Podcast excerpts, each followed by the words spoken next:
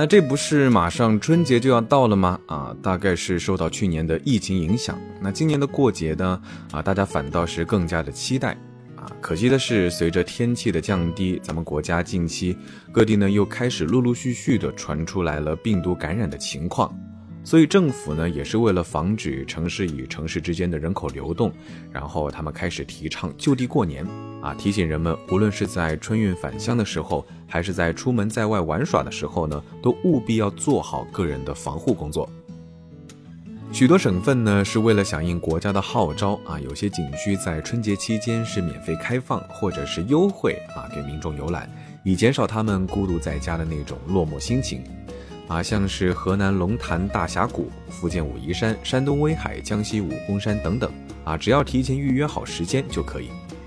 那大江今年呢，也是大概率不回老家啊，尽管有些寂寞，但是好在中国最近的首档网微综艺节目《水晶晶男寻水晶晶女孩》是吸引了我不少的注意力啊，朋友都不想约了，一下班呢就想沉迷在这些漂亮的小姐姐的魅力当中。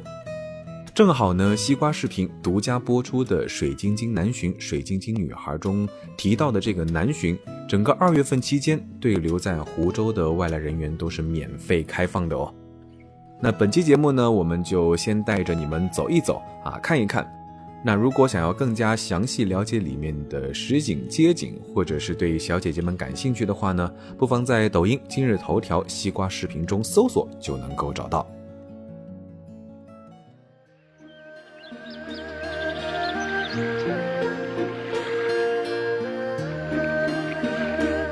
相比西塘古镇和乌镇啊，南浔古镇并没有那么多的商业化，还是可以看到非常淳朴的民风，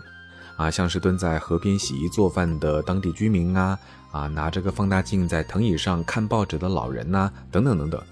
这样的自然气息呢，也是让我们更加的能够融入到整个环境当中，啊，感觉更像是体验一种文化，而不是说寻找一种乐趣。过去的路呢也是比较方便，从高铁站下来之后，再转乘一零一公交车就能够直达。游玩南浔古镇的人呢，大多数会把它分为南半段和北半段游玩啊，两个地方风格不太一样。南半段呢，大多数是以商业化区域以及旧宅子为主，光是走在这种江南大户人家，左绕绕右绕绕，都会让我晕头转向的。啊，但是如果你仔细的发现呢，其实每个建筑都是各有自己不同的特色。那大多数呢也是中西合璧，非常的有味道。像是刘氏梯号和张世民故居这两栋宅子呢，隔着一条河对立而建。啊，在中式建筑风格中呢，又分别融入了罗马式和文艺复兴时期的法式风格，精美的砖雕、木雕、石雕、玻璃雕等等等等，还有复古的歌舞厅、化妆间。啊，是很难让我相信那是早在一百多年前建成的。比起传统的东北大院或者是北京的四合院呢，是更加的有看头。而在他们不远处呢，有一栋刘墉的私家花园。啊，从外园进去后呢，是一个十亩大小的荷花池和绕池一周的曲桥长廊。啊，尽管现在不是荷花的季节，但是里面光是建筑风格，加上内园的一座用太湖石头垒建的巨型假山呢，就能够让你参观非常久。之后再出门往前走的话呢，就能够来到旁边的嘉业堂藏书楼。啊，它这里和宁波的天一阁齐名啊，并称江南五大藏书楼。除了藏书之外呢，本身就是一座非常漂亮的江南园林。那近期呢，春节将至嘛，啊，走在路上，随处都能够看到许多的门上啊、墙上啊，都贴上了非常充满喜庆的装饰。但其实最吸引眼球的还是里面的舞龙舞狮表演和观赏性极强的民俗活动啊，像是变脸啊、市井杂耍、越剧评弹等等，有点回到了古装电视剧里面才会出现的市集啊，那种过节的气氛、热闹、红红火火的氛围，有没有？记得有一次呢，我跟朋友在上海淮海中路的南京大排档吃饭啊，到了饭点的时候呢，就有人在台上拉二胡唱曲儿，啊，那是我第一次近距离欣赏这种传统戏曲啊，被他们这种抑扬顿挫、轻柔缓慢的音调所吸引啊，感觉饭都好像少吃了几口。之后呢，也是一直心心念念啊，在南浔里面所开设的越剧表演呢，也是正好满足了我这样一个愿望。比起之前所看到的，里面的老艺人们演绎的呢是更富有南浔特色，啊，很有那种江南水乡的温柔调调。这里的生活呢，也是一如往常一样啊，没有因为游客而变化太多。和朋友看看周围的街景，也是感叹到啊，在这里生活的人们肯定是非常的幸福啊，有桥有水有人家。最重要的呢，是来到这里有一种心情开阔的感觉啊！我想这个就是古人们传颂的江南水乡，而不是像现在处处都是一模一样的复古商业街吧。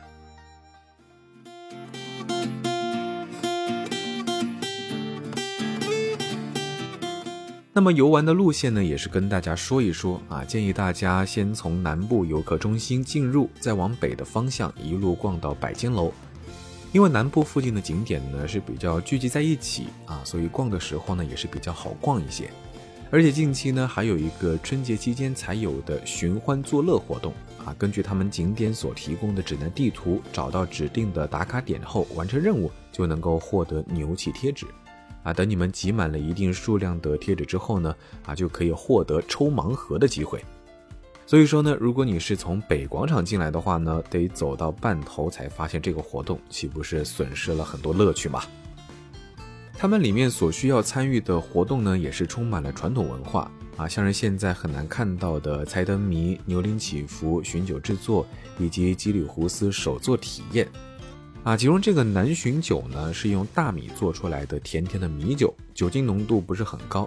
喝起来呢跟绍兴酒有一点点相似。啊，那他们南浔当地人呢，也是至今仍然保留着原始的制作方法，只有来到了这里，才能够体会到最纯正的寻酒工艺。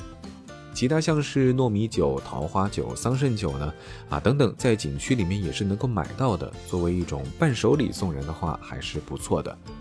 那另外一个提到的吉里胡斯啊，可能对很多看过《延禧攻略》的人来说。可能不会太陌生啊，里面魏璎珞所讲到的胡丝线就是产自于这里。如果说世界上最好的蚕丝产自于中国，那么中国最好的蚕丝则来自于湖州的吉里村。吉里村经过好几百年的不断养蚕制丝，才逐渐发展出完善的丝绸产业啊，因此都说吉里村啊是耕桑之父，甲于浙右。用现在的话来说呢，那就是老有钱了。除此之外，景区里面呢也有很多不同的活动啊，像是手工编织中国结、剪纸、糖画、泥人、草编、吹糖人、皮影戏、扎灯笼等等等等。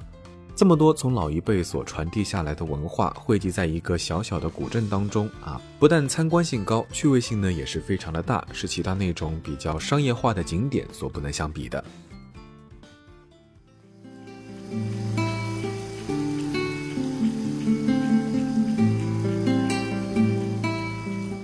那咱们继续跟着我们的指南地图啊，沿着河边边收集贴纸边一边往北走，啊，还在低头找方向的时候呢，就被岸边的一阵嘈杂声所吸引啊，原来是古镇上的水乡婚礼开始了。这次请到的呢是一对高颜值的外国情侣啊，他们穿着中式的礼服，站在贴了喜字红红火火的船上，向岸边的游客们呢是挥手致意。啊，感觉主办方还是挺有创意的，不仅将中西方文化结合了起来，还吸引了外国友人来体验我们的传统文化，让他们更加的呢去了解我们的历史。说实话，还挺有意思的。水上表演除了水乡婚礼之外啊，还有鱼鹰捕鱼这项活动啊。只见牧鹰人呢，也就是渔人发令，鱼鹰们呢便一头扎进水里，等他们上岸之后，嘴里面就是满满的鱼儿，鼓鼓的塞满嘴里的囊袋。啊，当然也不怕他们将鱼儿私吞啊，因为在鸬鹚的脖子上呢是有一根麻绳系着。牧鹰人呢将大一点的鱼儿从他们的嘴里掏出，而剩下的小的呢啊就是通通当做奖励喂给这些辛苦的打工鸟。其实这一项古老的捕鱼技术在江西龙虎山里面也是每年都会举办一次大规模的鸬鹚捕鱼大赛。啊，虽然是在我的老家，但是这项活动呢，我还是第一次看到啊，感觉还是非常的新奇。再往北走，走到尽头的时候呢，就能够看到百间楼啊，但是精彩的北半段才刚刚开始。这里呢是至今为止保存最完善，并且留有历史风貌的沿河居民群落啊，光是百间楼呢，就可以让你逛上大半个下午。它几乎是没有什么商业气息的明清时期的房子，啊，粉墙黛瓦，马头墙连成一片，大概呢有四百多米的长度，游客呢也是非常的少，所以无论是拍景、拍建筑、拍走廊呢，都是非常好出片的啊。尤其是在下午太阳快要落山的时候，暖暖的夕阳照在河边啊，居民们蹲在岸边用木棒敲打衣服啊，听着手摇船上船娘的歌声啊，那种感觉是非常的惬意。那么大江呢，也是在这里给大家推荐几个当地才能吃到的中华美食。那其中最出名的鲟蹄啊，是彻底走红了。它是将猪蹄加入有秘制酱料的高汤啊，用小火整整炖上一夜之后，第二天呢再装盘冷却，拿给食客之前呢再淋上秘制的酱料，吃起来的口感是非常的软糯，一点都没有那种油腻，反而里面的胶原蛋白呢啊是感觉要把我们的嘴巴都粘的说不好话。还有红红粉粉的定胜糕呢，也是可以去尝一尝的。中间呢是豆沙馅，不是很甜，吃起来呢有一种糯米黏黏的感觉，闻起来呢也是有淡淡的桂花香味。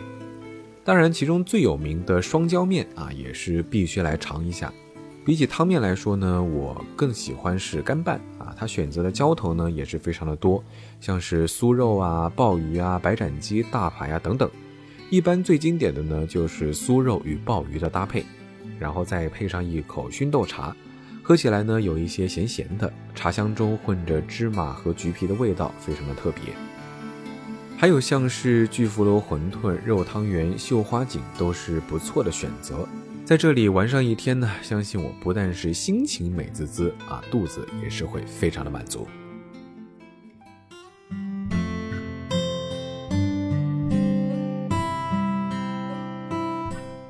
其实比起开发的已经算是比较成熟的周庄啊、乌镇、西塘来说，